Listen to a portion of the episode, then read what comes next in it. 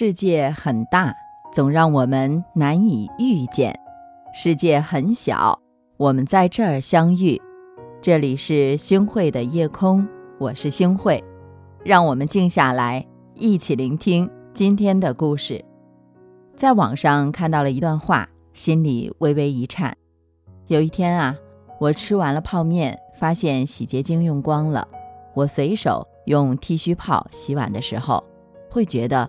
可能要是有一个女朋友就好了，不是因为有了女朋友就不会吃泡面，也不是因为有了女朋友就会有人帮你洗碗，是我想在洗完碗转身回去的时候，会有个人站在那里，等着我，一脸神秘地说：“嘿，你猜我刚刚用什么洗的碗？”是的，人这一辈子要说的话很多很多，负责的话。得体的话，言不由衷的话，而有没有一个人在他面前，你可以放下所有的负担和顾虑，轻松自在、堂而皇之的说一些废话？前段时间《奇葩说》强势回归，里面有个辩题是：正确的废话还需要说吗？很多人觉得，既然没有意义，何必张口？但就像杨奇涵所说的那样，爱。就是找一个人陪你说很多废话。今年夏天陪朋友去拜访他读书时候的导师，一对六十多岁的老夫妇。老师看到学生来了，热情地打开冰箱，拿西瓜分给我们吃。分着分着呢，自己也吃上了一块儿。还没吃两口，师娘就从厨房跑了过来，一把夺走了老师手里的西瓜，言辞厉色的。唠叨起来，你又管不住嘴。医生怎么说的？老师自知是理亏，讪讪解释道：“血糖有点高，得控制。”那个时候，突然就感觉啊，有一个人絮絮叨叨地数落你、管着你，是件无比幸福的事儿。在他们家待了两个多小时，听着两位老人无比日常的互动。今天超市有促销。好，待会儿一起去看看。上次从云南带回来的茶你放哪儿了？就在那个抽屉里呢。你一言我一语，基本上啊都是些废话，但大半生的相守和情谊，都在这些日常的对话当中发酵绵延，让人觉得无比甜蜜。真正爱你的人，才愿意陪你说废话，能说废话。证明两个人在一起是舒服的、自在的，而这恰恰是一段感情得以长久的前提。不过，也有人会说，说废话不仅浪费时间，更是一种敷衍。比如“你吃了吗？多喝水”这些话呀，不痛不痒的，说不说都那样。要说就该说一些更有力量的话，或是做出更实际的行动。但是这些。看似无用的废话，可能藏着世间最质朴的爱。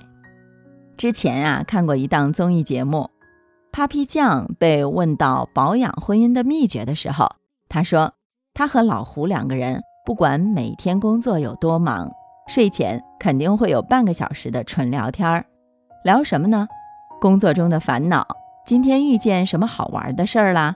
家里两只猫又干了什么蠢事儿？诸如此类。这些话呀，确实解决不了什么实际的问题，但在一段感情里，会说废话，其实啊，也是一种爱的能力。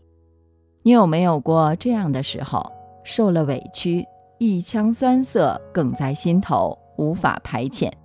这个时候，爱你的人打来电话，絮絮叨叨的跟你说些有的没的，最后所有的烦恼竟被四两拨千斤的化解了。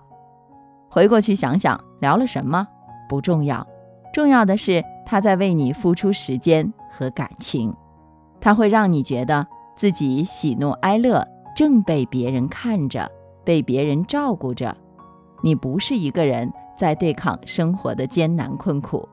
活在这个世界上，每个人都自顾不暇，我们忙工作，忙生活，忙得连看视频都恨不得用三倍速。有多少人愿意浪费时间来陪你说废话呢？如果他愿意，那才值得我们去珍惜。余生找一个愿意陪你说废话的人。不过，比起废话，很多人似乎更喜欢滚烫的新鲜的情话，因为早点睡，别熬夜，说一千遍都不如一句“我爱你”来的地动山摇。但细水长流才是真。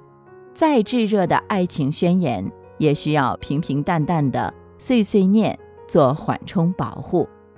其实很多时候，我们的伴侣、我们的家人说不出什么漂亮的、有智慧的话，只能把所有的爱和牵挂藏在一句句废话里。天气预报说今天要下雨了，别点外卖了，好好吃饭吧。今天吃的面包很好吃。明天给你带点儿，这些话呀，虽然很无聊、很平庸，但却是满腔热忱。诚然，我们永远都不该停止追求更聪明的脑袋、更漂亮的口才，但也绝不能放弃说废话的权利，因为那里有我们爱和被爱的机会。人活一辈子，我们说的话大多都是废话，幸而遇到了。耐烦的人才会让废话都有了意义。余生，希望大家都能找到那个愿意陪你说废话的人。一屋两人，三餐四季流转，蠢事、趣事、琐事，喋喋不休。落花潸软雨，风起闻菩提，嘴角弯。